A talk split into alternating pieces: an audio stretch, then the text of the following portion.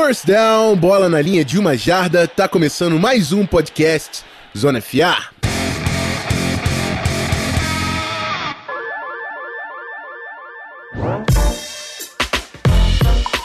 É isso, senhoras e senhores. Já entro num clima de despedida, porque todo mundo já tá sabendo pelo Twitter. É o último programa de Rafael Martins aqui nessa cadeira de host.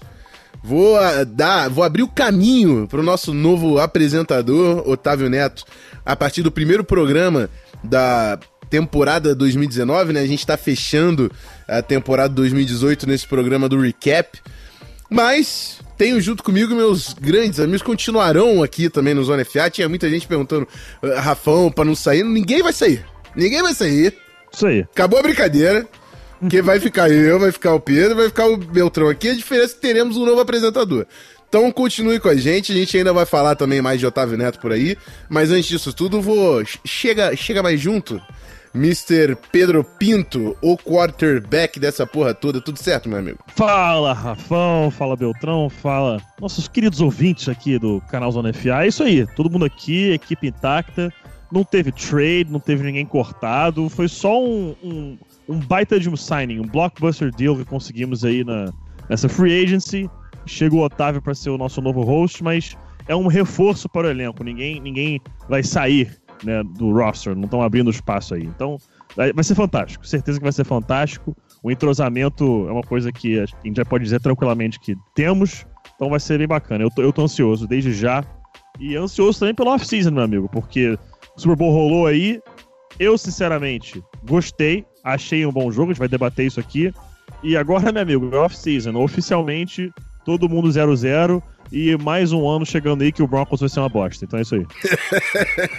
Vamos falar de Broncos também, com certeza, durante a off-season. E também o cara mais fofo de tudo, a Podosfera, que sempre está aqui conosco, Guilherme Beltrão. Tudo certo, meu amigo? Olá, meus amigos. Tudo certo, Rafão. Tudo certo, PP.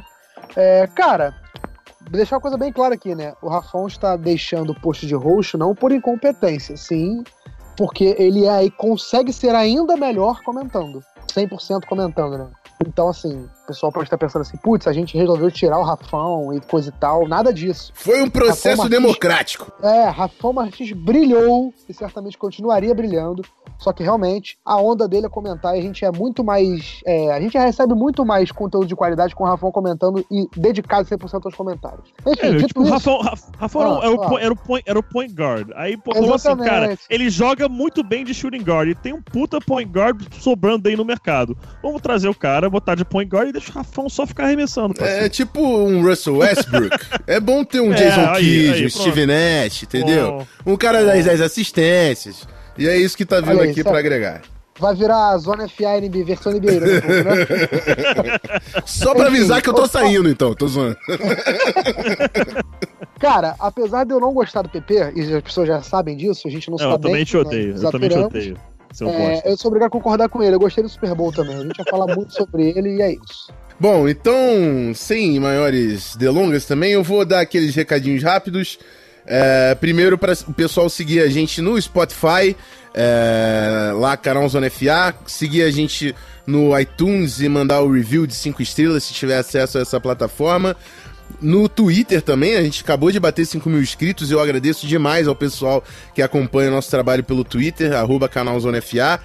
E o mais importante deles, talvez, o picpay.me barra canal Zona FA dar uma olhada nos pacotes, como você pode ajudar a gente para a gente continuar melhorando o conteúdo desse podcast. E é isso, sim, bora pro primeiro bloco.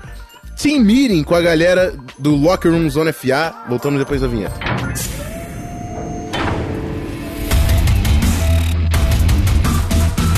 Team Meeting Zona FA. Bom, bloco de interatividade. É, já temos aqui os nossos eleitos para fazer a pergunta. Começando pelo Kleber, que diz o seguinte: é, no jogo de domingo, nenhum dos dois times conseguiu finalizar os drives até o final do último quarto. A sensação era de que os ataques estavam mal e não que as defesas dominaram. Vocês concordam com essa frase ou realmente as defesas estavam dominando e não receberam o devido crédito? E nesse mérito eu vou deixar Pedro Pinto começar com a análise. Pode tocar, Pepe. Opa. Olha, eu acho que foi uma mistura dos dois. Essa, essa é a minha visão do jogo. É, Jared Goff foi o pior jogador em campo do Super Bowl, do, de todos os ativos, todo mundo que colocou o pé em campo. Para mim, Jared Goff foi o pior em campo, disparado. Não tem não tem como ser outro, na minha opinião. Então, realmente, os ataques foram mal. O Tom Brady não teve um dia fantástico, né? Passando a bola, mas muito inteligente no jogo, fez os ajustes necessários, sabia os kills necessários a serem feitos na linha de scrimmage, mas os game plans defensivos foram magistrais foram incríveis. É, tem se falado, inclusive, que essa foi a, a, a, obra-prima da carreira do Bill Belichick, que foi o, a nona sinfonia dele, né? Que é a referência a Beethoven, digamos assim. Mas que foi incrível, e de fato foi. Se você assiste o All 22, o, o que a gente vai entrar em mais detalhe é ainda nesse podcast, é, o gameplay foi perfeito. É, as entrevistas, até com alguns jogadores, é, explicam muito bem o, o que, que eles estavam querendo passar é, para os atletas. Não foi fantástico. E do outro lado também, o, o, o Wade Phillips ouviu o montou também o, o Wilson FA. Né? montou também um super é, é, game plan defensivo, né? Com, deixou o Patriots apenas com 13 pontos no placar. Saiu um touchdown no final do jogo quando o Josh McDaniels resolveu rasgar o game plan e fugir de tudo que estavam fazendo ao longo da partida. Então, dois game plans defensivos muito sólidos, fantásticos, mas fez a diferença ali no final a capacidade do Tom Brady e da experiência também e frieza do, do New England Patriots, que, bem ou mal, meu amigo, na hora ali de vencer o título, de levar o campeonato, isso conta. Bom, é, eu concordo com o Pedro, acho que não vou nem avançar. Não acho, assim, que a gente teve desempenho individual, defensivo absurdo. Não teve nenhum monstro da defesa que desequilibrou. Talvez até o Stephen Gilmer tenha sido um baita de, um, de uma performance defensiva. Para mim, até podia ter ganho esse MVP do Super Bowl na frente do Edelman. Mas pra, é, foram os game plans. Os game plans foram muito bem feitos e a execução da defesa em cima dos ataques tava demais, assim. Os ataques não estavam conseguindo se adaptar e sair do, da estratégia feita pelo adversário. Então, obviamente, assim, faltou execução ofensiva, mas porque faltou uma versatilidade ali para mudar a estratégia. E os ataques simplesmente não estavam conseguindo produzir em cima do, do scouting que foi feito pelo time adversário. É, Belt, você tem alguma coisa para agregar aqui ou vamos para a segunda? Não, acho que o que eu ia falar, a gente pode, eu posso falar mais pra frente. É, já foi matada a pergunta, vamos pra próxima. Então, partindo pro Thiago, ele faz a seguinte colocação: é, defesa do Patriots versus ataque do Rams. Foi o maior domínio defensivo que vocês já assistiram no Super Bowl? Pegar um time com média de 32 pontos por jogo ao longo da temporada e ficar a um field goal de realizar um shutout em pleno Super Bowl não é pouca coisa. Bom, assim que eu ouvi essa pergunta, eu lembrei daquela aquela performance do Broncos, né? Contra o Seattle Seahawks. Que é. Alguém tem o resultado aí de cabeça? contra o Você acha que eu não tenho resultado de cabeça? Olha a pergunta. Porra, 43, 43 a 8. 8. E eu lembro que o Pedro tinha falado do Giants. Ravens e Giants, é. E Baltimore Ravens, 34 a 7, onde o único touchdown da partida do New York Giants foi um kickoff return for a touchdown. O Giants, inclusive, lançou para quatro interceptações no jogo. Para mim, essa foi a maior performance defensiva. Talvez, assim, pode-se falar do, do Chicago Bears de 85. Eu ia falar isso. Mas, mas, mas o que aconteceu no Super Bowl do Ravens é que foi, de fato, um shutout defensivo. Porque o touchdown foi no special team. Sua defesa cedeu literalmente zero pontos. Então, pra mim, isso aí acaba sendo a maior performance. Acho que a, é. a estratégia e o game plan do Belichick é, é, não tem como comparar, mas em termos de performance puramente falando, foi do, do Ravens. É, mas assim, também o, o, o, torcedor do Patriots, ele tem um, uma, um costume de estar ali no, no, topo. Então ele, ele nem fala Sim. os maiores, é o maior domínio defensivo. Isso aí não é tirar mérito. Não é tirar mérito do Bill Belichick. Foi uma puta de uma performance da defesa do Patriots. Ninguém tá falando o contrário, mas historicamente tem outras. Outras performances tão grandes quanto essa que a gente vai analisar hoje. É... Enfim, acho que a gente deu um contexto. Tá ali no debate, tá ali no debate. Sim. Só pra, Cara, então, só pra... assim, Top 3, bota aí, top 3 tá. Top eu acho 3, que só pra tá. acrescentar, tá. o, o PP falou um pouquinho das estatísticas do jogo de 2000, lá do, do Ravens, e tem sempre esse debate, né, de, de qual foi a maior defesa do Ravens de 2000 ou do Bears de 85. Ah, o jogo contra o Patriots, Super Bowl, né? O Super Bowl 20, terminou 46 a 10 para o, o Bears. E o único touchdown que o, que o Patriots marcou foi um touchdown no último quarto, numa quarta descida. É, então a gente, a gente, sei lá, pode dar uma, é, uma colher de chá para a defesa do Bears falando que eles cederam porque, sei lá, o jogo estava acabando, acabado. Então, foi faltando 5 minutos para acabar o jogo. Ah, não, desculpa, foi no começo do quarto período, mas de qualquer forma o jogo já estava decidido, tava 44 a 3 na hora do touchdown. É, e a defesa do, do, Bears fez um touchdown nesse jogo, uma interceptação do Red Phillips, né, que retornou uma, uma interceptação para touchdown. Então, assim, também foi uma performance que dá para colocar nessa, nesse patamar, né, nesse panteão das grandes performances defensivas. Eu acho que aí é muito pessoal o gosto é, e a escolha. Acho que não tem resposta certa nem resposta errada. Essa do Bears, a do Ravens, a do Patriots também, a do Seahawks foi impressionante pela quantidade de turnovers forçados. E o, o que eu acho que pesa bastante para do Patriots e para do Bear e para do Broncos, ou melhor, para do Seahawks, é a força dos ataques que eles enfrentaram, né?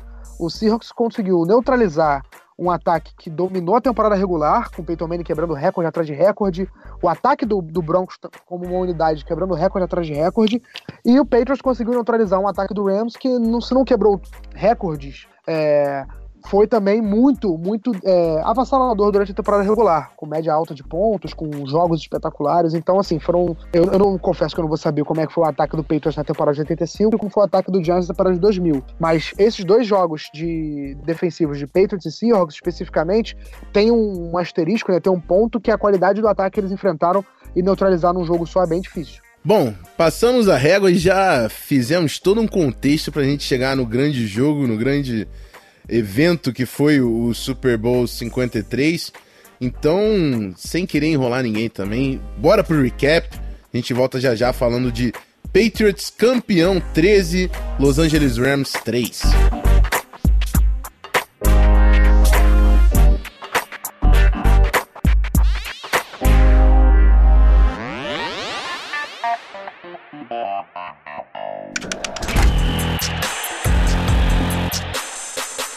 Podcast Zona FA.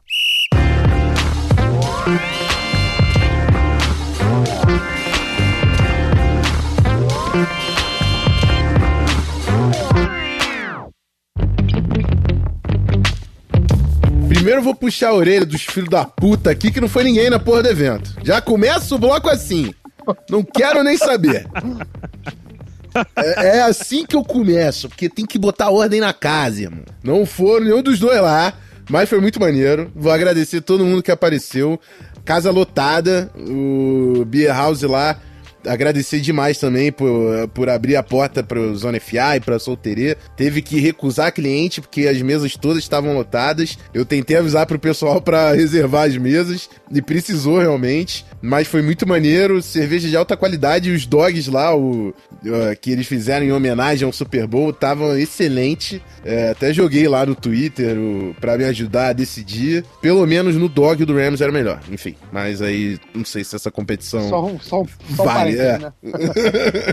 Mas vamos falar do jogo. É, foi um jogo que, apesar de ter sido de, de um resultado baixo, foi interessante porque até o final do terceiro quarto era 3 a 0 Pro Ram, 3 a 3 desculpa. Até o final do terceiro quarto era 3 a 3 Então, por mais que tenha tido poucos pontos, até o final do jogo, você tava vendo a disputa ali do campeonato, amigo. Qualquer time poderia despontar, fazer um touchdown e mudar o cenário. Obviamente, no final, quem dominou foi o New England Patriots, conseguiu executar melhor. É, o, o Rams, propriamente o Goff, falando do Goff, é, acho que deixou muita oportunidade em campo deixou muita coisa, deixou muita jogada em campo, jogada que tava lá, rota que tava lá e ele não viu, não sei se foi por causa da progressão, mas tinha a rota que tava saindo e o Goff não tava lendo, não tava jogando essa bola. Inclusive duas grandes oportunidades que o Goff deixou de fazer. Primeiro é aquela que ele botou na mão do, do Robert Woods, se eu não me engano, né? Só que ele demorou para jogar a bola e o, o Harman, que entrou no lugar do Chang durante o jogo, desmontou o passe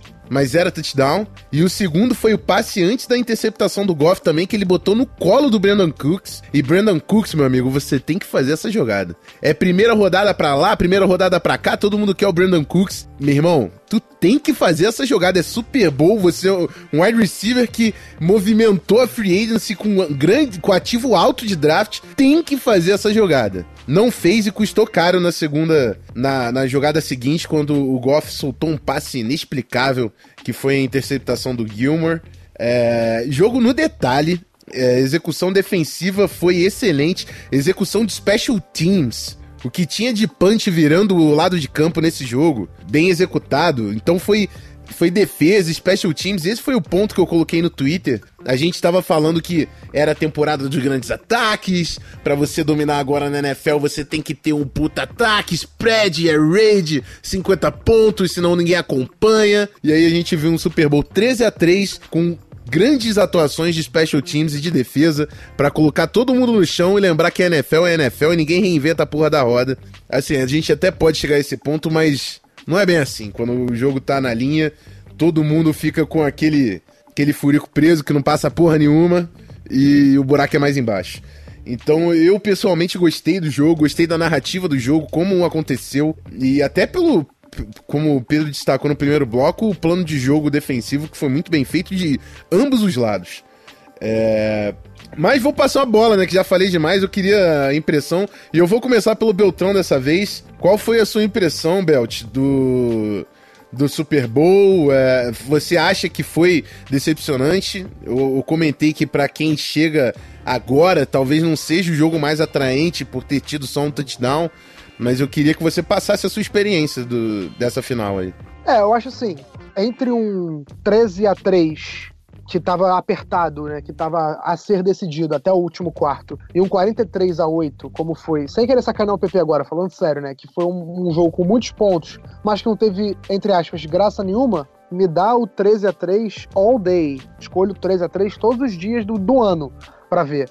É, e assim, é aquela coisa. Por mais que tenha sido um jogo sem pontos, sem pontuação, com os times com alergia à end zone, aliás, com alergia à red zone, né? Foi um jogo taticamente muito legal. É, depois que saiu o All 22 e as análises da, do, da galera de fora, da galera aqui do Brasil, que a gente foi lendo, acompanhando, a gente foi vendo o quão maneiro foi ver esse jogo, né? O quão decidido no detalhe o quanto, o quanto, o quão importante você treinar seu time, você ter os ajustes defensivos feitos. Então, assim, eu não vou, não vou dizer que esse Super Bowl foi o melhor que eu vi na minha vida, é, mas também não, não vou dizer que foi o pior. Não achei o pior que eu vi. É, foi um jogo emocionante, teve, até o final foi disputado, enfim. É, e, cara, eu achei que o, o principal ponto desse jogo, na minha opinião, é que o, não só o Jared Goff teve um pior jogo da carreira, é, como o próprio Sean McVay teve um jogo muito ruim por parte é, dele. Né? Péssimo, Tal, péssimo, talvez. péssimo. Pois é, talvez o pior da carreira dele. Não sei, me arrisco a dizer.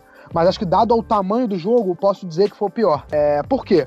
A gente estava falando aqui no podcast preview do jogo é, eu até que falei que o Patriots gosta de neutralizar a melhor jogada do adversário. É, só que nesse caso, o Bill Belichick, não sei, não, não, não sei se dá pra chamar de ousadia, é, se dá pra chamar de maluquice, se dá pra chamar de genialidade, mas o Belichick resolveu tentar neutralizar o ataque inteiro do Rams de, de uma vez só. É, e aí, o que, que o, o, o, Patriots tinha que fazer? De acordo com o próprio Belichick, né, que falou em entrevista, que eles tinham que neutralizar o jogo corrido e acabar com o potencial de big plays do Rams. E foi exatamente o que o Patriots fez. O Patriots não deixou o Rams explodir ofensivamente. O Rams não teve nenhuma big play de mais de 20 jardas, de 30 jardas. Se teve, foi uma ou duas no máximo. E o Patriots e o Rams não conseguiu correr com a bola. Tem algumas dúvidas que ficaram no ar, né? Tipo, o Todd Gurley, que estado que ele tava? É, por que, que ele não foi tão utilizado? Por que, que ele não foi utilizado no jogo aéreo? Já que o Patriots tinha dificuldade marcando o running back. Então, assim, tinha algumas coisas que a gente. Algumas perguntas que ficaram no ar e a gente até agora não tem tantas respostas. Sobre o Todd Gurley, a gente teria respostas, por exemplo, ele falasse no final do jogo, em entrevista, que ele estava realmente machucado e estava escondendo lesão. Mas ele falou ao contrário, falou que estava 100%, não vai nem fazer cirurgia na off-season, tá bem pra, pra próxima temporada, né? Então, assim, ficou uma dúvida, por que, por que, que o Rams escondeu, entre aspas, o Todd Gurley do seu game plan? É, enfim, outras coisas também, né, que ficaram pra gente entender. É, sobre o que eu falei do Todd Gurley receber passes, o Patriots era uma, uma das fraquezas do Patriots era o jogo aéreo para running backs. O Rams não tentou nenhum passe para não wide receivers no primeiro tempo inteiro do jogo. E assim, um passe só pro Todd Gurley em early downs, né? No, no começo das, das campanhas, que foi no quarto período. É, o Patriots fez várias coisas para disfarçar, para disfarçar e para enganar o Rams é, ofensivamente e defensivamente. O Rams não contra-atacou, o Rams não tinha resposta. Eu achei que, não sei se foi arrogância do Sean McVay ou se foi é, inocência, né? Inocência no bom sentido, né? Mas o Rams não estava preparado para o Patriots ter mudado seu, seu, sua característica, né? Sua, sua cara. A defesa do Patriots, por exemplo, é uma defesa que usava muita marcação mano a mano. E no jogo, usou muita zona. O Rams parecia não estar pronto para isso. Outra coisa que faltou dizer, que faltou dizer não, que o Rams, na minha opinião, faltou contra-atacar. O Patriots ficou claro, depois a galera falou e, e, ficou comprovado que o Patriots utilizava duas chamadas defensivas, né? Até uma hora onde, onde faltava 15 segundos para o play clock, que é onde acaba a comunicação do técnico com, com o quarterback, e depois outra jogada a partir daí, para confundir o Jared Goff e, e, fazer com que ele se com, com, que ele se confundisse. Por que, que o Rams não foi no huddle em algum momento do jogo? Por que, que o Rams não contra-atacou, já que o Rams é tão forte fazendo jogadas up tempo? Por que, que o Rams não, não, não, não, quebrou essa, esse ritmo, né? Por que, que o Rams aceitou jogar o jogo do Patriots? Foram algumas coisas que me, que me fez falta. Parece, o Rams parecia um time mal treinado, coisa que não foi o ano inteiro. Isso me deixou assustado de ver. É, agora, do outro lado, o, o Belichick fez uma partida genial. Os playoffs dele foram geniais, né? Não só o Super Bowl. Acho que o jogo contra o Chargers, o jogo contra o Chiefs foram três, e o Super Bowl foram três exemplos do quão absurdo ele é de treinador, e um, um pouco decepcionante a parte do ataque do Rams. Principalmente por serem coisas que a gente esperava que o, que o McVay tivesse preparado, né? sei lá, uma, uma situação de crise onde o Rams tivesse sido dominado, um contra-golpe, um contra-ataque, o, o Rams pareceu muito previsível em alguns momentos. Isso me deixou um pouco triste, porque eu sou um cara que ainda sou fã do McVay, e esperava que ele fosse um cara que me trouxesse alguma coisa nova para esse jogo, alguma, algum contra-ataque, algum contra-golpe, alguma inovação no seu jogo, e não foi isso que eu vi. Mas foi isso, acho que o jogo foi um domínio absurdo das defesas em geral, o Wade Phillips foi um monstro também defensivamente pro Rams, mas é um jogo que eu gostei, no, no, modo geral, eu gostei bastante da partida. É, o, o, o Rams teve a grande dificuldade de correr com a bola, né? E com certeza isso faz muita diferença. A gente falou como era importante o jogo corrido para abrir o passe pro Rams por causa do ataque ser baseado em play action. E pareceu que assim, o New England Patriots controlou a linha de scrimmage, é, tanto no interior da linha quanto as laterais. As, com, fala set the edge, né? Você não deixar ninguém passar o contém do seu jogador que tá fazendo a lateral. Então, o New England Patriots deixou to todos eles assim, parece que fez uma caixinha e falou: fica aqui, Rams. E o Rams ficou e ali foi até o final do jogo. E o McVay não conseguiu demonstrar nenhum tipo de, de alternativa para sair dessa caixa que o Rams, que o Patriots colocou eles. É, eu faço até um contraponto olhando pro, pro Doug Peterson nos playoffs do ano passado, que era um cara que, meu irmão, nem que ele colocasse o wide receiver de quarterback e o running back de recebedor, ele ia, ele ia mudar completamente a cara do ataque em algumas, em algumas situações para você ficar confuso. E o Rams não demonstrou esse tipo de possibilidade. O Rams era, eu vou tentar correr pra abrir meu passe. Eu vou tentar correr pra abrir meu... Foi até o final. E eles não estavam correndo. E todo mundo sabia o que o Sean McVay queria fazer com aquilo ali. Ele queria fazer o McVay Offense funcionar de qualquer forma.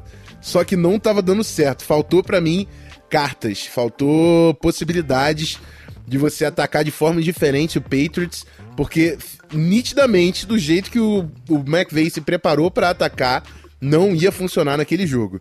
E foi assim até o final. Por mais é claro que eu tenha comentado que tinha, tenha ficado algumas oportunidades aí no campo, é, mas foi a impressão que eu tive. É, sobre essas oportunidades, vou deixar o PP falar, mas só queria dizer que quando daqui pra, mais pra frente eu vou falar sobre uma coisa que eu achei que o, que o Rams explorou pouco, que foi uma pequena falha, ou não, não, sei se vou dizer falha, mas algo que funcionou pro Rams e o Rams não conseguiu explorar tanto. Mas aí depois eu falo pro PP poder falar um pouquinho também. É, eu vou passar a bola pro Pedro e eu já vou jogar uma, uma pimentinha na discussão, falando de Opa. toda essa árvore McVeigh, né, que tá saindo aí. Matt LaFleur head coach, Zach Taylor head coach. É, é, foi aquele lance que a gente falou, né? Conheceu, mandou um zap, é meu head coach. Você acha que esses times já estão tremendo na base depois desse Super Bowl, não? Cara, tremeram com certeza. Acho que viram que o McVay, apesar de ser uma grande mente ofensiva, será uma grande mente ofensiva da NFL por muitos anos, tem muito a aprender ainda. E certamente estão preocupados porque esses nomes não têm nem 20% da experiência que o McVay tem. McVay era coordenador ofensivo com 26 anos de idade. Então, assim, é, ele realmente é um prodígio. Certamente esses times estão um pouco preocupados. Mas para falar já do jogo, é, cara, pelo fato de é, termos aí adiado um pouco a gravação, tivemos a oportunidade de ter acesso a muita informação nessa uma semana aí já que se passou da partida. É, eu sentei, vi o All 22, acompanhei, li algumas notícias, vi alguns artigos falando do jogo. E, cara, algumas coisas chamaram a atenção. Primeira coisa, eu lembro que a gente tinha falado no, no podcast de preview do Super Bowl que eu tava curioso para ver quem seriam os jogadores responsáveis pelo Edge e quem seria responsável para proteger é, o lado que passa o jet sweep, né? O, o, lado pelo qual o jet sweep tá seguindo, tá atacando. Esse cara era o, era o Patrick Chung. Ele que estava responsável por isso no início do jogo. Depois, se não me engano, acho que foi o Hightower que passou por essa função depois da lesão dele. Mas de início foi o Patrick Chung, que é um cara muito inteligente, um jogador muito sagaz, um jogador que é fundamental no sistema do Patriots. E o outro edge defender era o Cal Vanoy. Cal Vanoy é um dos melhores edge defenders, né? Um jogador que vai controlar o edge da linha de scrimmage. É um dos melhores da liga, nesse quesito. Então eles entraram numa defesa 6-1, pra quem pôde ler aí. Aliás, eu descobri como fala o nome dele. É o Ted Win, Win que fala, não é Guian, não é nada, é Ted Win. Nossa, sério? Sim, é, Moleque, descobri jamais imaginei. Se você pois falasse é, o nome dele sozinho, eu ia pois procurar é. com W. Pois é, é, pois é. Aí eu descobri, é, fui, vi que. Não, tô falando o nome dele errado, eu tenho que descobrir o jeito certo de falar. Eu descobri é, que é colunista do The Athletic, fez um artigo fantástico falando do Game Plan, acho que o Beltrão chegou a ler também.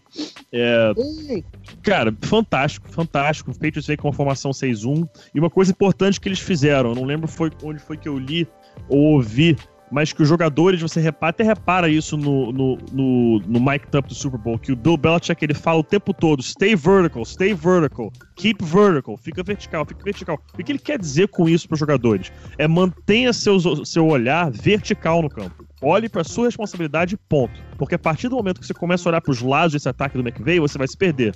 É muita coisa te confundindo, é muita coisa chamando sua atenção para tirar você da sua responsabilidade. Quando ele diz keep vertical, fique vertical, ele está dizendo foque na sua responsabilidade. O seu gap é o gap A, você vai ficar no gap A. Foda-se o que tá acontecendo. Tá correndo um cara pra puta que o pariu, tá correndo um wide receiver nas tuas costas, tá correndo. O seu, a sua responsabilidade é o gap A fique vertical e foque no gap A. Isso que é uma coisa que o Bill Belichick é genial. Ele sem, essa, esse do your job, o pessoal acha que é só um, é só um lema. Não é não, isso, isso é o livro, esse, esse, é, é, o arroz e feijão do Patriots, é do your job. Faça o seu trabalho que o resto vai, vai dar certo. Você vendo exatamente já no, no All 22, você que os edge defenders, o que, que eles fazem? Quando vem o jet sweep, né? Digamos que é, eu sou o defensor do lado esquerdo e o jet motion, né? Aquele motion que passa rápido atrás de Jared Goff, tá vindo da, da minha esquerda pra minha direita. Então eu estou no ponto do campo que o jet motion tá indo pro outro lado. Qual a função que eu tô vendo? Eu tô vendo o play action do Jared Goff. A partir do momento que eu tô no edge, eu vejo que é um play action.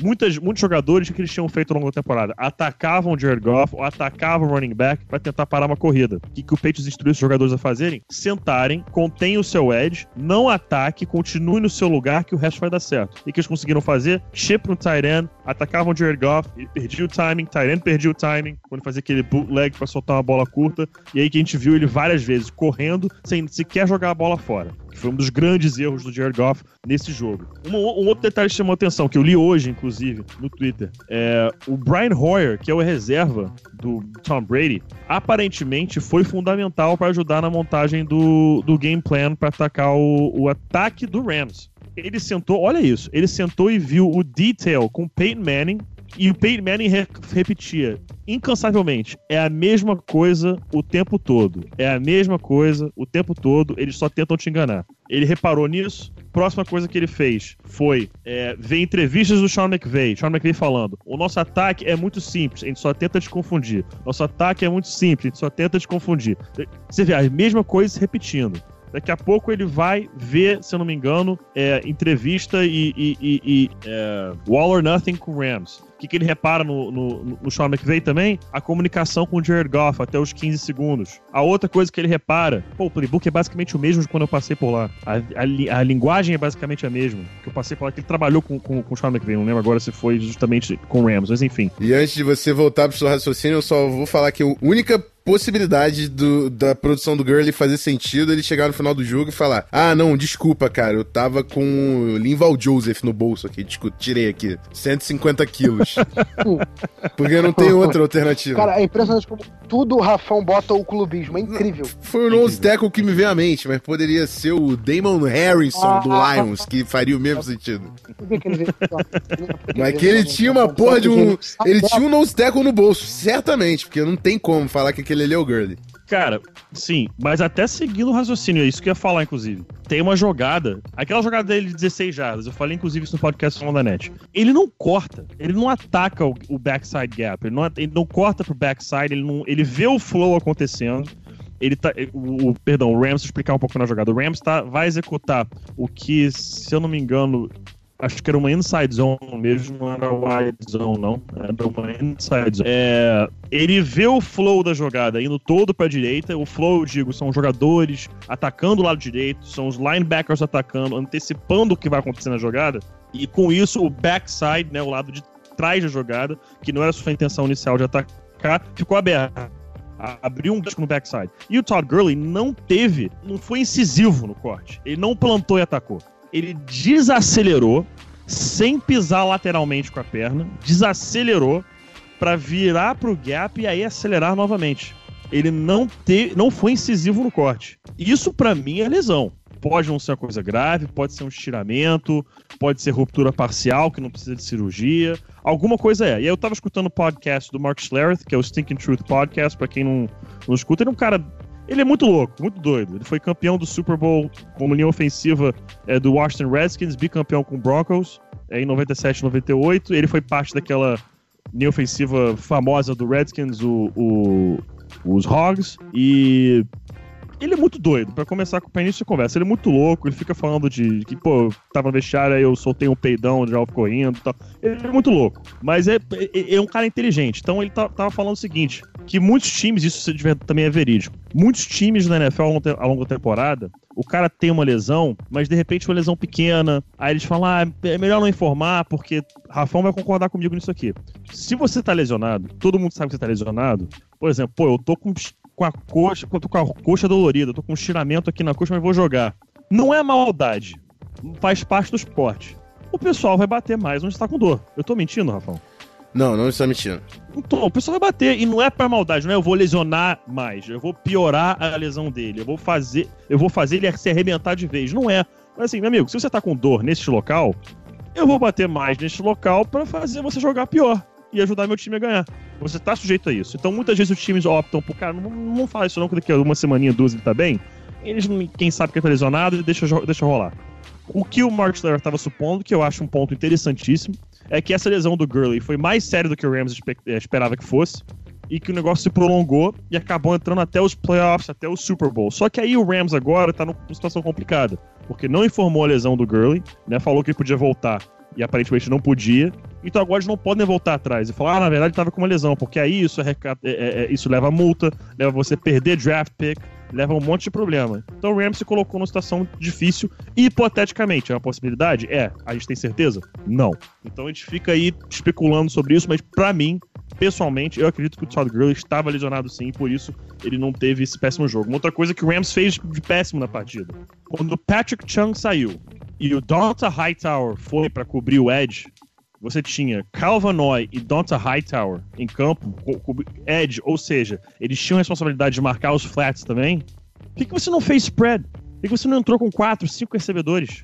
Estica esse campo horizontalmente, força Hightower e Ivanoy a marcar em espaço contra caras que eles não têm velocidade para marcar.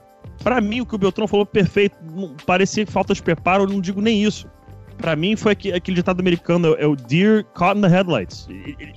É, que quando você, que, o que, que é esse ditado? Quando você tá, por exemplo, tá dirigindo de noite, farol alto ligado, tem um bicho atravessando, o bicho para, olha pro farol e não congela, fica te olhando ali sem saber o que fazer. Essa é a cara que o McVeigh e o Goff estavam na partida. Eles contam, pra mim, eu não sei se o Rafão reparou nisso também, o Beltrão, que mais pro final do jogo, acho que era o início do último quarto, já, o meio do último quarto, o McVeigh tava com uma cara de sem saber o que ele tava fazendo. Tava pra caramba. Eu até achei que no começo, perdido. No começo eu até achei isso positivo, porque eu tava pensando né, que ele tava, que ele tava tipo, tranquilo, calmo, confiante. Mas no final, na verdade, se provou que ele tava realmente. Tipo, Sim. meio extasiado. Extasiado não, meio, sei lá, meio. Em choque. Em choque. Em choque, é. Em meio, choque, sei é. lá. Então, eu senti que mudou mais pro último quarto mesmo. Que no início parecia aquela coisa de, pô, o humor sempre no mesmo nível, calmo, tranquilo, concentrado, mas no final eu achei, foi opinião minha. Eu tava até vendo com, com a Bia o jogo na hora. Falei pra ela, cara, ele tá com uma cara de que ele não sabe o que tá acontecendo, cara. ele tá completamente perdido. E realmente ficou insistindo nas mesmas jogadas, nos mesmos conceitos, nos mesmos motions, nada entrando, nada funcionando, tava na hora de inventar. E quem teve a coragem de chegar a inventar, que foi o McDaniels, ganhou o jogo. O jogo tá empatado 3 a 3 No momento que ele virou, rasgou o playbook, falou: vamos fazer isso aqui, rasgou o game plan, perdão, vamos fazer isso aqui, vamos executar uma coisa que a gente não queria executar no jogo porque não, tá, não tem nada funcionando. Isso a gente veio saber agora, mais, mais, uma semana depois, que o Patriots havia sim ensaiado, tipo, durante 15 minutos as jogadas em algum momento da, das duas semanas, caso fosse necessário. E acabou se provando muito necessário, acabou dando título ao Patriots. Então, de novo, mais um fato aí de preparo de New England comparado ao Los Angeles. Mas para mim, uma coisa para fechar é, é, é, é, esses argumentos é... Ah, não, lembrando outro ajuste, perdão, que eu tô passando aqui, são coisas que, cara, eu ainda tô em choque, tô tentando lembrar aqui tudo que eu queria falar. Outro ajuste que poderia ter sido feito, um que foi feito, inclusive, quando o, o Rams identificou que o, que o Patriots estava mudando a jogada, estava com duas jogadas, eles passaram a chamar a jogada no huddle, não sei se vocês repararam nisso também. O Jared Goff chamava a jogada e esperava. Ficava esperando no huddle. A jogada já é chamada. Os jogadores no huddle ainda. Ele esperando, esperando, Aí, tipo, tá, bora, vamos alinhar. Ele esperava passar tempo suficiente pro Patriots ajustar, pro Patriots mudar a cobertura, tentando forçar o Patriots a entrar numa cobertura só e executar essa cobertura que estava alinhado. Só que qual o problema disso? Ele não tinha mais comunicação com o Sean McVay. Então foi uma aposta que eles fizeram que claramente não deu certo, porque não dá para confiar no Jared Goff para ler é, essas defesas completamente sozinho. E para fechar o, um, um, uma análise minha do jogo, depois de o All 22, Julian Edelman jogou muito. Não tô tirando o mérito dele. Jogou pra cacete. Foi MVP do Super Bowl. Mas pra mim, o MVP foi o Gronk. Vintage Gronk esse jogo. Uh, Vintage Gronk.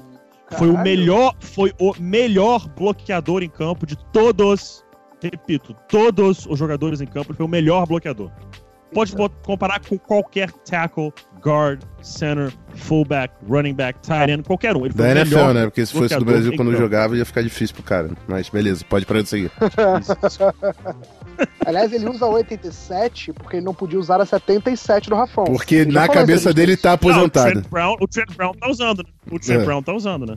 Aí, não é à toa, né? É, exatamente. Mas, Mas só, o... eu queria só complementar, o PP falou uma coisa lá no começo da, da análise dele, que ele falou que é do your job. Mas é uma coisa engraçada que uma jogada onde o, o jogador do Patriots não fez o seu trabalho, ele acabou salvando o touchdown do Rams. Aquele touchdown que, que o Brandon Cooks estava livre na end zone, eu acho que foi o Devin McCourty, eu não sei se foi o Devin ou o Jason. Eu, até porque eles são gêmeos idênticos, é impossível você saber quem é quem.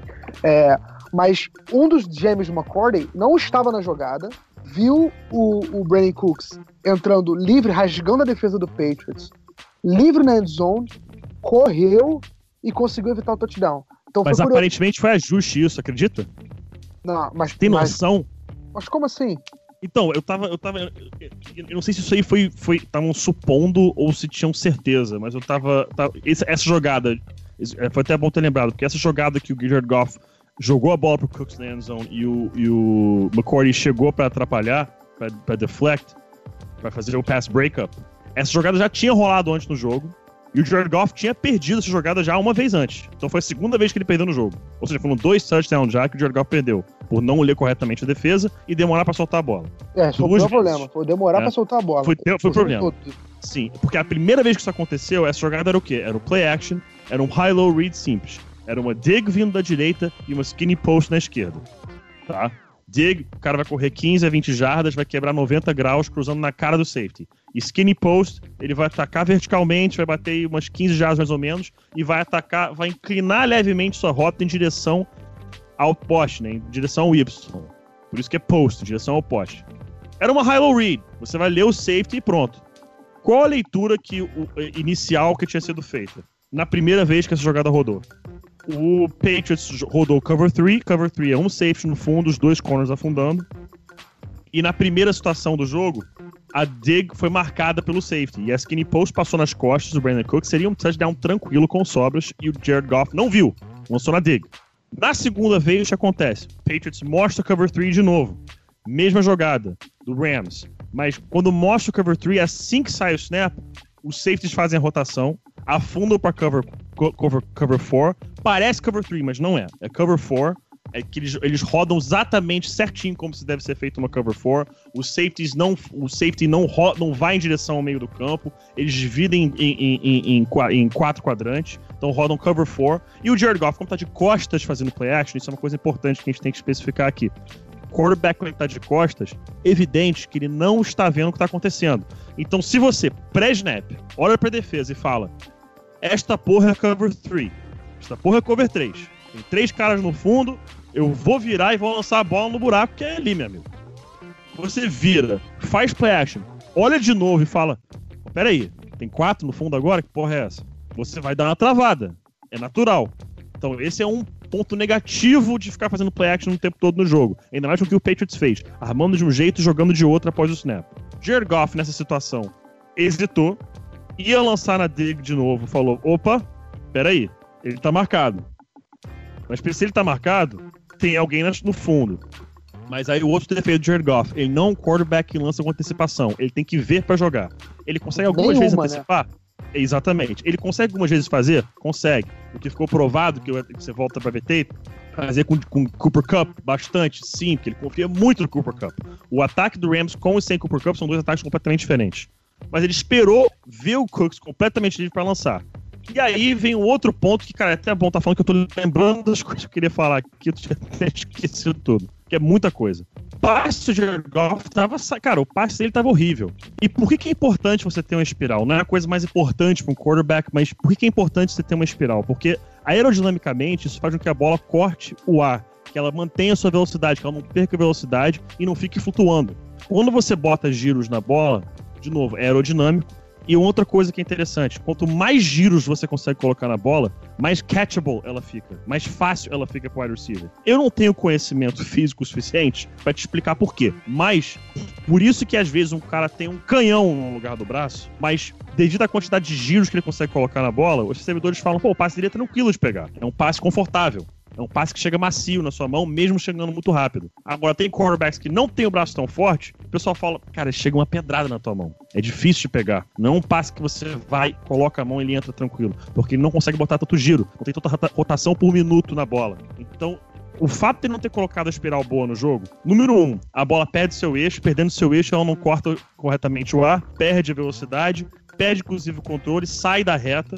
E quando essa bola para Brandon Cooks, mesmo a bola tendo saído atrasada, se fosse uma espiral correta, era touchdown. Por quê? Pode ter certeza. Se fosse uma espiral bem feita, que chegasse aerodinamicamente da forma correta até o Brandon Cooks, tinha sido touchdown. É, isso Mas é um ponto que eu reparei também. Porque foi bola... milimétrico. Foi milimétrico. É, eu tive essa mesma impressão, Pepe. Porque assim, é, mesmo com o Brandon Cooks livre e mesmo com a demora de leitura do George Goff, que ele demorou para lançar, demorou para ver, ainda assim, se o passe tivesse sido uma tight spiral, eu acho que chegaria na mão do Brandon Cooks a tempo e em condições dele conseguir se não fosse fazer uma recepção fácil, como seria se ele tivesse lançado com antecedência, fazer uma recepção, que o Devin McCourty ou o Jason McCourty ia chegar na jogada, mas acho que a bola já ia estar na mão do Brandon Cooks. Só que ela veio alta e variante, né? Aí ficou mais sim. difícil dele pegar ainda. Sim, sim. É, cara, é, ela demorou muito para descer. Muito. Então, se tivesse a espiral correta, se estivesse chegando de forma aerodinâmica correta até o, até o Brandon Cooks, eu acredito que tinha sido um touchdown. Mas o Jared Goff estava muito mal, e isso eu posso até dizer, de novo, eu sempre gosto de falar isso antes, porque eu não quero ninguém dizendo que eu tô me comparando a Jared Goff. Jamais. O que entrou aqui no Brasil era 0,1% que seria NFL, olha lá. Mas quando o seu psicológico não tá legal, como quarterback, isso afeta tudo. Afeta teu drop back, afeta tua mecânica, afeta sua leitura, afeta a espiral na bola. Você, quer, você começa a querer colocar braço demais na bola. E você colocando braço demais, você vai forçar com que a, fazer com que a bola perca o eixo. Então, eu, para mim, Jared Goff tava mal da cabeça desde o primeiro até o último segundo jogo. Não tava legal. E isso, inclusive, é uma coisa que o Rams tem que se preocupar a longo prazo. Isso aí é um papo pra outro. É, eu acho que esse jogo deu, uma, deu uns olhos abertos aí, eu também é, acho. É um, é um papo para outro podcast que a gente pode ter mais pra frente. Mas é, acho que isso é importante que, se preocupar com o que aconteceu com o Jared Goff. Em relação a esse ajuste, aparentemente, não tenho certeza, mas aparentemente o Patriots viu a primeira vez que essa jogada deu errado, fez o ajuste e teria dito ao McCordy: olha, se a gente vê essa jogada entrando. Corre! corre, mano, corre Viu que não tem ninguém na tua área, corre. Pô, Porque maneiro, o Jared não Goff não nisso, lança, não. com- não lança com antecipação. E, cara, vai que você chega. Entendeu? Nossa, que demais Assim, isso. Vai que você chega. Eu não, eu não, eu não lembro, eu não lembro onde eu vi isso. Eu não vou afirmar que, que, que de fato isso aconteceu. Sim, mas, mas a gente existe- não duvida, né? É, parece que isso que, que rolou essa conversa de que, cara, se ninguém tiver na sua área, corre que nem um maluco pro fundo e seja o que Deus quiser, entendeu? É, mas, cara, tem que bater palma pro, pro trabalho que o, Bel, o Belichick fez. É, foi uma obra-prima. Eles conseguindo criar pressão, cara, em cima da linha ofensiva do Rams. Eles forçaram Isso que- isso big é- on big blocks. Cara, isso eu falei, o lado direito da linha ofensiva não aguentou nada. aguentou. Não aguentou nada. Não, e acho que isso também entra junto com o que o PP falou, da, da insegurança do Jared Goff, é, da, da, da falta de confiança e tudo mais. Também isso ficou muito mais exposto por conta da pressão que o Patriots conseguiu impor nele, né? É, e assim, eu achei que a linha ofensiva do, do Rams também fez uma partida bem abaixo. Da, pra, pra média dela, então, foi muito abaixo da média. Mas acho que até pra uma média, se botar um sarrafo um pouquinho mais baixo, porque a linha ofensiva do Rams teve uma performance ao longo da temporada muito boa, é, acho que até para uma, uma performance mediana na liga foi abaixo dessa média. E assim, o que me deixou também um pouco decepcionado com essa linha ofensiva do Rams foi que o Rams já enfrentou o que o Patriots fez, né? Os stunts, as, é, as blitz é, em delay e tudo mais. O, o Rams já tinha enfrentado isso na temporada regular, não foi nada novo. Isso não foi nada novo. E o Rams pareceu meio confuso, a comunicação pareceu mal feita.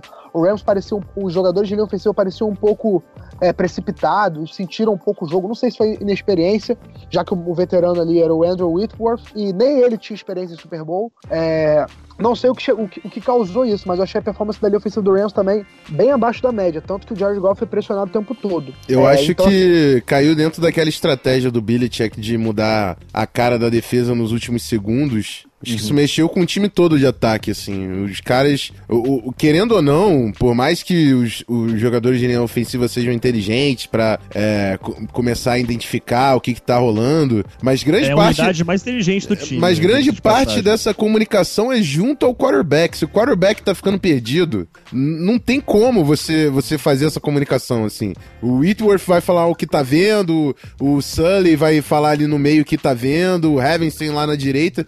Só que essa comunicação passa pelo quarterback. O quarterback tem que cantar. Quando ele viu a movimentação da defesa, a linha ofensiva diagnosticou alguma coisa, o quarterback tem que mudar a proteção.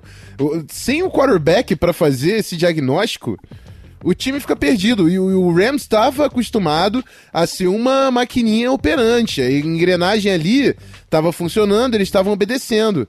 O que o Belichick fez é exatamente tirar esse ritmo.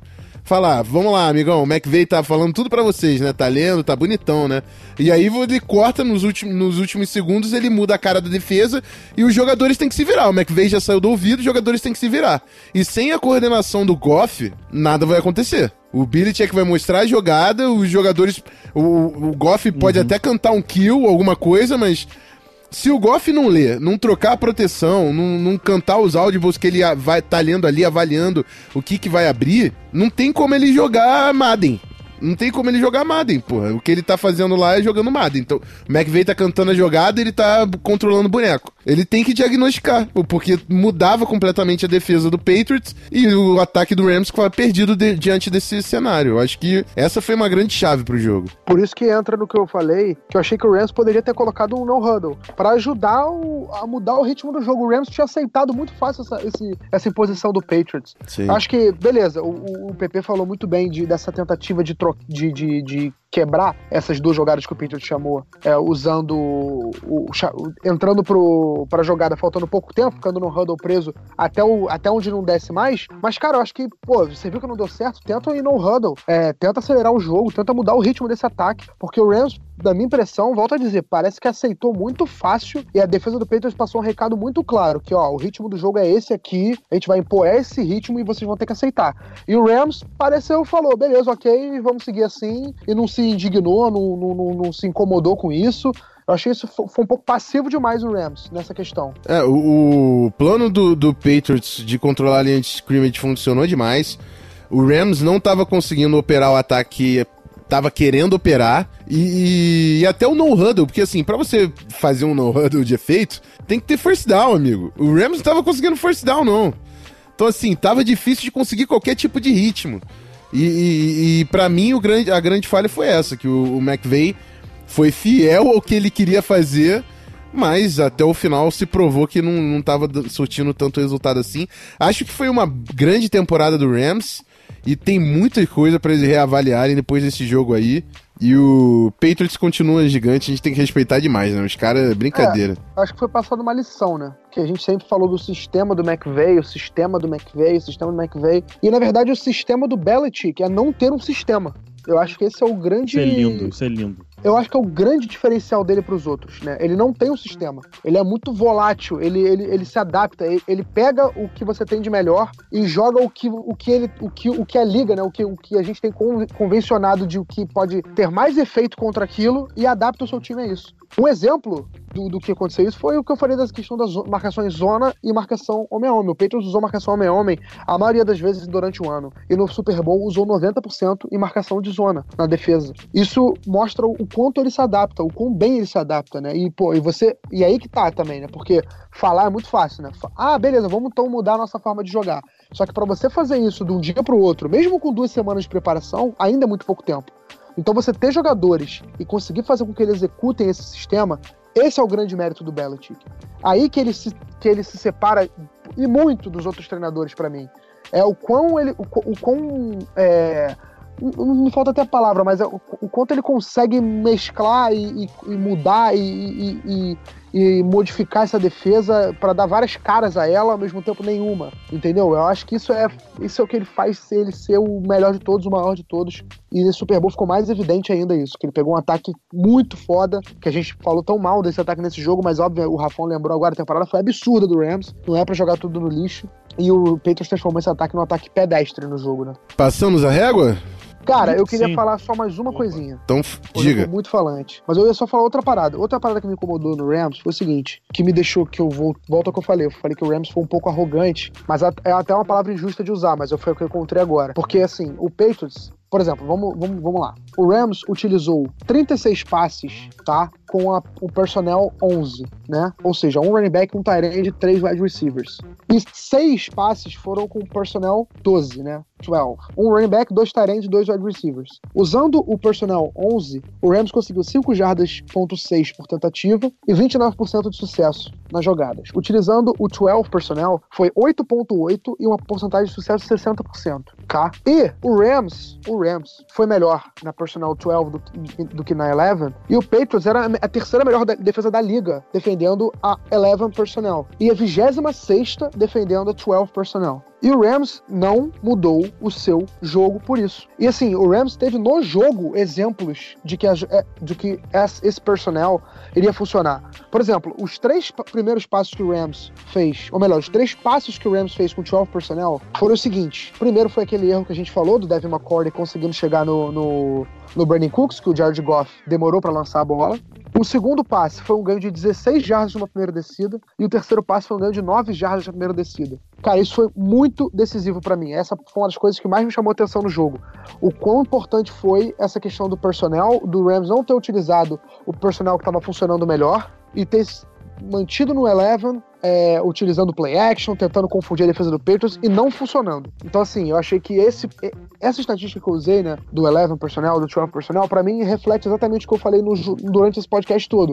Da, entre aspas, arrogância e teimosia, acho que teimosia é a melhor palavra, do, do Sean McVay, e do quanto isso foi é, prejudicial ao seu time. Acho que essa, essa estatística me chamou muito a atenção, porque, assim, é, o Rams teve sucesso utilizando outro tipo de personnel e não aproveitou isso do jeito que deveria. E ficou insistindo no Eleven e deu no que deu. Show! Fechou? Tô começando a ficar com saudade já, porque eu sei que eu vou abandonar Pô, esse cargo fala, aqui. Cara. Saudade de tudo, da NFL, do Rafão como host, de tudo. Ah, mas detalhe, se alguém quiser comentar, Alliance of American Football vale, hein? Vamos falar, vamos falar um pouquinho, vamos falar um pouquinho. Ah, eu acho, eu acho que vale, hein? Vamos eu... falar um pouquinho. Primeiramente, primeiramente, respeita o meu fleetzão, tá? Vamos começar por aí. Ai, meu Deus do céu. Respeite o meu San Diego Fleet, tá? Esse time de bosta. Até nisso eu escolho time bosta, cara. É impressionante. Até nisso, cara. Até nisso. Cara, aí vai falar assim: ah, mas o Broncos apoia os Stallions, meu amigo. Eu amo o San Diego, tá? Não torço pro Chargers por motivos óbvios, então agora encontrei um motivo pra torcer com o time de San Diego. Beijos.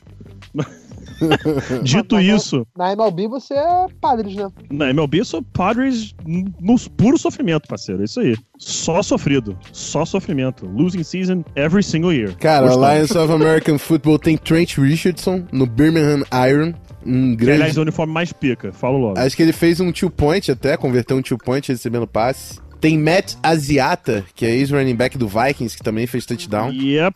Tem Zach Mettenberger, que continua se provando muito ruim, mesmo num nível Sim, bem abaixo da NFL. Mano, Terceira reserva, eu acho, né? tem Tava- o Christian Hackenberg, que é horrível até nessa liga. Meu Deus do céu. Sim, exatamente. Então, tem- temos muitas histórias pra acompanhar. O jogo é bem dinâmico, cara. É, tá dire... Você sente que tá rolando futebol americano durante toda a transmissão. É, é, o, o esforço que eles estão fazendo pra reduzir os intervalos, cara, não tem, não tem espaço, tá sempre rolando jogada. É, o jogo tá compacto, o nível não tá baixo, o nível, assim, obviamente, longe de NFL. E a primeira coisa que eu já aviso, porque sempre tem a galera que hypa, não adianta você achar que o cara tá jogando bem na Alliance of American Football, ele vai jogar bem na NFL. Não é assim que funciona. O maluco tem que ser o LeBron James da Alliance of American Football pra, de repente, conseguir ser titular na NFL. Então, calma. Que já tem esse quarterback é bom, né? Não, não, não, não. Não, não, não. Não é bom, não. Calma, Calma. calma. Exatamente. Essa, e essa liga serve exatamente pra isso, pra desenvolver os jogadores, que de repente são aqueles caras que, pô, ele, ele, ele tava no roster de pré-temporada, mas não tem qualidade ainda pra estar num time de NFL. Ele seria practice squad, mas practice squad é muito difícil se conseguir desenvol- desenvolver de forma, da forma correta. Então a ideia desta liga era, número um, a de novo, a NFL é parceira desta liga. Tá? A gente tem que sempre lembrar disso. A NFL é parceira desta liga. Ela se identifica como uma liga independente, mas ela é parceira desta liga. Tanto que cada time é apadrinhado por quatro times da NFL. É, o que acontece? Tem que ter um espaço para esses jogadores se desenvolverem. Porque são caras que de repente têm o tamanho, têm habilidade, mas o psicológico não tá lá. é, o desenvolvimento de futebol IQ não chegou ainda. O cara não tem técnica correta, não tem reps suficiente. Então a liga chega para isso. A qualidade vai ser inferior de todo mundo, de todas as posições, mas ao mesmo tempo, em muitas oca- ocasiões, ela vai ser melhor que college football, porque são caras que tinham ou têm chance de, quem sabe, sonhar para a posição na NFL, coisa que a maioria dos jogadores do college não tem. Então é uma alternativa interessante para jogar da semana após o Super Bowl até o meio de abril, até a semana antes do draft. Pô, tá fantástico, tá fantástico. É football all year round. E a gente viu, jogo no sábado à noite, bateu a audiência da NBA. Com LeBron James e, e- e James, e, e James Harden jogando, a audiência da American, uh, uh, da Alliance of American Football foi maior que da NBA. Ou seja, futebol americano, isso é um absurdo. Isso aí, isso aí eu tenho certeza que É eles ficaram em marcante. choque. Eles ficaram em Isso choque. aí, isso aí é Um muito choque. mais um recado pra NFL do que pra NBA. Sim, sim. Porque é o isso foi um seguinte, pra choque. mim foi um recado seguinte: ó, a gente quer ver futebol americano atrativo. Sim. E não tô dizendo pra mudar a regra de proteção ao quarterback, não é esse o mérito. É mais Tem intervalo. também. Também acho que tem que mudar. Mas assim, o principal ponto, eu acho que foi a dinâmica do jogo, o dinamismo do jogo, né? Tipo, ser mais. Eu não vi os jogos, árbitros, tá? o, review, o review dos árbitros Isso foi aberto. muito ao legal, isso eu vi o vídeo. aberto. Cara, o huddle, o huddle. mudando de ideia. O Huddle. Sim, o huddle. Você escutando o huddle, escutando o play Cara, call. pra mim, o Essa legal... parte do play call, acho que não vai, acho que isso, isso não, vai, não vai chegar na NFL. Porque acho que isso aí os jogadores, os, os técnicos principalmente, o sindicato dos técnicos vai bater na mesa e falar: meu irmão, a gente nunca vai aceitar vocês liberarem áudio das nossas chamadas. Nunca. Isso não vai acontecer. Mas eu acho legal dos, dos árbitros, eu acho legal a câmera nova que estão colocando. Eu acho legal a pancada, bem ou mal, que o quarterback do San Diego foi, tomou. Que no college seria targeting, na NFL seria um $50,000 fine. Foi uma cacetada da- das na boas. NFL, na NFL limpa, tinha e escolha de limpa. draft. Foda-se. Sim, e limpa. A jogada foi limpa, tá? Deu uma cacetada no cara, caiu em cima dele como faz parte do esporte. Jogada limpa e não aconteceu nada. Nada. É o que eu mais gostei foi a questão do onside kick não existir e sim uma conversão. Acho De que a quarta pra 12. 12, quarta pra é. 12. Então, assim, apesar de eu achar um pouco estranho, eu acho que, sei lá, acho que vale a tentativa. Porque, por exemplo, o estranho por quê? É você tá jogando um massacre. Um time tá muito melhor ofensivamente, outro time tá muito mal ofensivamente. Pô, eu iria arriscar todas as bolas. Todas. Se meu ataque tá voando em cima da defesa dos caras, todas eu ia pra dentro. É, mas pra 12, quarta eu- pra 12 a Não, tudo consequência bem, é não é uma custosa. fácil. E a- é, Mas e assim- você dá a posse de bola, né? Então. Mas eu achei uma ideia muito boa. E acho que a NFL pode absorver e é, é o que eu falei. Mas o, o interessante é que as ideias são legais. Por mais que você tenha alguns questionamentos, as ideias são Sim, mas novas, É estão sendo postas em prática e você vai ver ali na TV, irmão, se tá funcionando ou não, Exatamente. tá ligado? É um laboratório ao vivo, porra, que pode servir muito positivamente pra NFL. É isso. Acho que é muito mais importante pra NFL do que pra, do que É pra um própria. laboratório nova- de, de, nova, de novas coisas que são, podem ser testadas. Parar com a porra também, que pré-temporada tá virando um nojo, né? Então, Ah, tá chato. Testa os Nossa. bagulho na, na Alliance of American Football, mas testa realmente agressivo. Faz a. Porra, pré-temporada, irmão. Pré-temporada mantém o ritmo da temporada regular. Que tá ficando. Virou bagunça nos dois, três últimos anos aí. Pré-temporada, o cara quer marcar peido. Illegal fart. Pum, 10 yards. É, eu lembro que a, gente até, a, gente até, a gente até comentou aqui que no ritmo que estavam as faltas na pré-temporada, a temporada regular ia ser um É, negócio exatamente.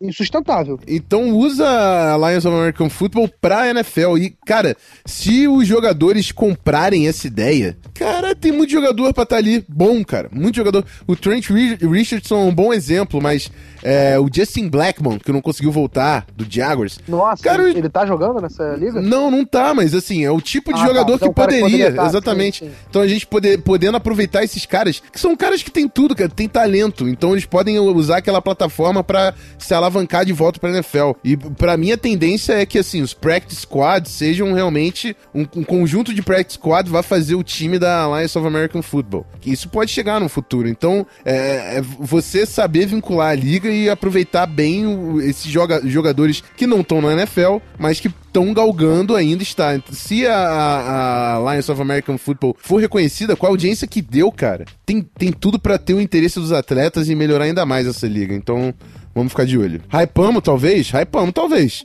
Mas aí é a sua talvez. opinião Não. se você entra ou não na hype. Quem, quem ouvir isso, amigo, vai comprar a camisa de time da. É isso aí. Mas estamos irmão, aqui vou, isso. cam- eu vou encomendar a camiseta do, do time de, de San Diego, com um amigo o meu que Pedro é o tá maior em Orlando. Ele vem em março e eu já falei pra ele, eu vou mandar a camisa pra aí e você vai trazer pra mim, tô nem aí. E os nomes são bem interessantes, né? Arizona Hot Os nomes Shots. Pô, tem um garanhão, cara. É tem um Salt garanhão, Lake velho. Stallions, não é isso? Pô, Salt Lake Stallions. É. Os garanhões de Salt Lake. Ah, pelo amor de Deus. Para aí, cara, tinha que mudar o nome para os Garanhões de Salt Lake. Tinha que botar em. Ah, esquece tudo, É esquece. muito melhor, mesmo. Porra, moleque, Garanhões de Salt Lake. Algum time é FABR, por favor. Use garanhões. Dica, né? Use garanhões, que vai ficar muito bom. aí vai, pô, cara, pariu. E Patinga Garanhões, que seja, mas tem que ter. Tem que ter um, um time BR agora, Garanhões. Eu, fui- eu não sei porque vem Patinga na cabeça. A gente jogou contra o Patinga uma vez, não jogou, Pete? Saudade, o jogo pô, foi a primeira rodada. Era Tigres? torneio- Acho que era Tigres. Pode ser. Patinga Tigres. É, Patinga Tigres, primeira rodada do torneio touchdown de 2013. Tá, não Primeira chega rodada. tanto, mas é isso aí. Um abraço a todos de Patinga que estão nos ouvindo. E fica a dica aí do, do Garanhões, que vai ser uma grande franquia. Mas é isso. Bora pro encerramento, a gente volta já.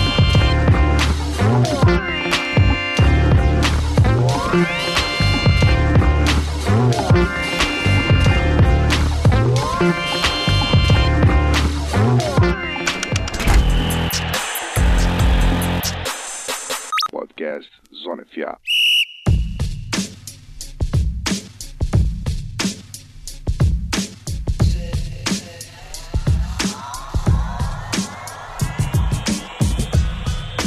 Rapaziada, final do episódio número 98 do canal Zona FA, o recap desse Super Bowl imenso. Foi um prazer ter essa troca com vocês durante toda a temporada. Como vocês já estão vendo nas redes sociais, a gente está preparando muita coisa para o ano de 2019, para a próxima temporada. Vocês sabem que draft vai estar tá aí na frente.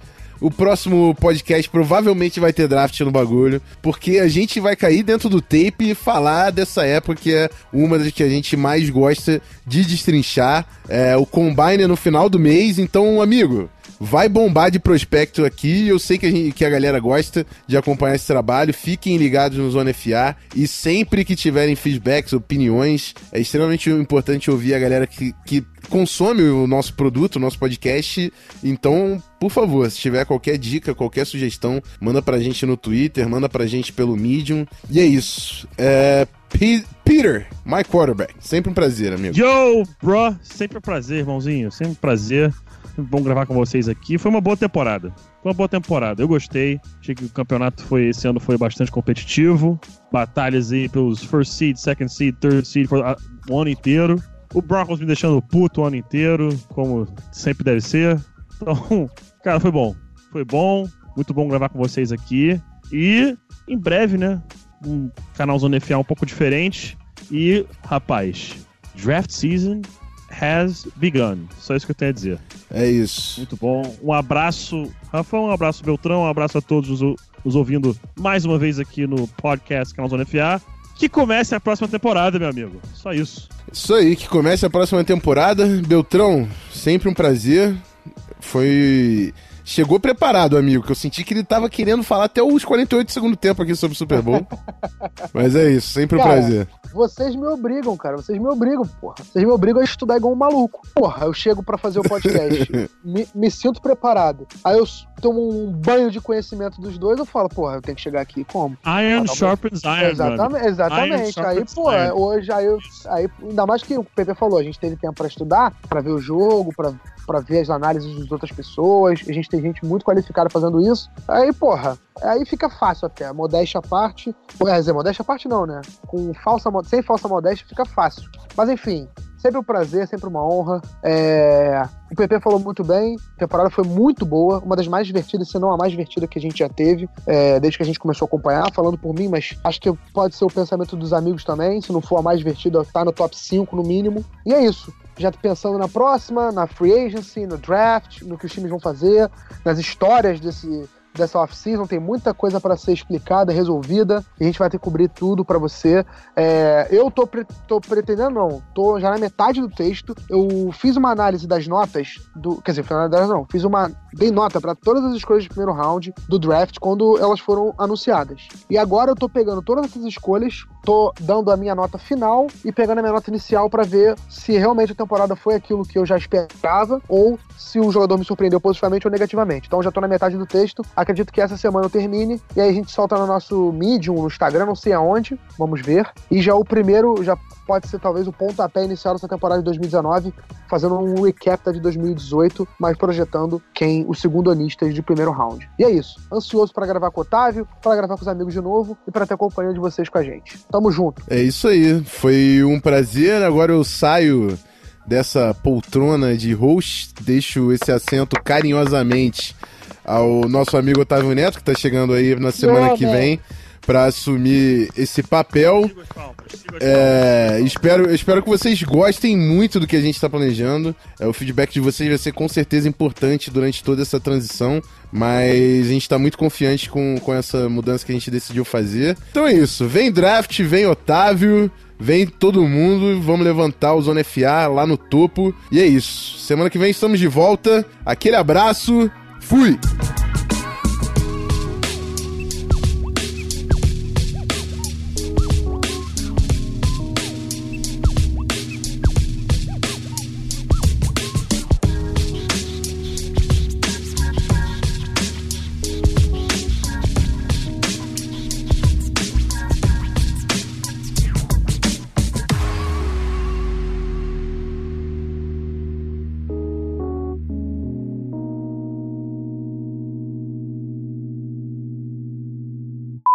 Valeu, amigos. Ai, tem episódio, Como, hein? co- como sempre, muito bom. Como sempre, muito bom. É isso. E é nóis. Só falta o Vou gravador não ter que são- gravado. Tô zoando, tô zoando. Pô, até a, a galera foi até falando mais baixo. Puta que pariu, cara. Team Meeting, Zona FA. Faz isso.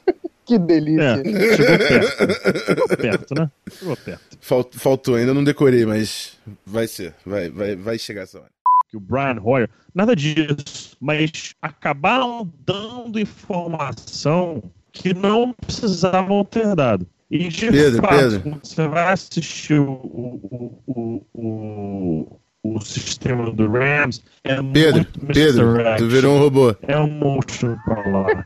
É um motion pra cá. De novo, não. Dois handoffs, fake handoffs. Peraí, peraí, peraí, peraí, peraí.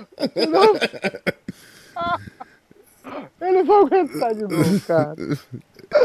peraí, peraí. Moleque, do nada ele, ele virou um robô. O robô afeminado ainda. Cosplay action Tá, do tá Sean. Tá ruim ainda ou não? Tá um cadinho, cara, tá meio robótico. Fala mais, fala mais pra mim. Pode não ser uma coisa a ponte de, Oh. de lesão. Que Mas voltou tá É, Pedro, Pedro, Pedro. 13 dias. Eu tava escutando, inclusive, eu, é, Eu hoje tava uma coisa- escutando, inclusive. Oi. Pera aí, cara. Pera aí. De novo teu áudio. Vamos fazer o seguinte: cai da chamada e volta.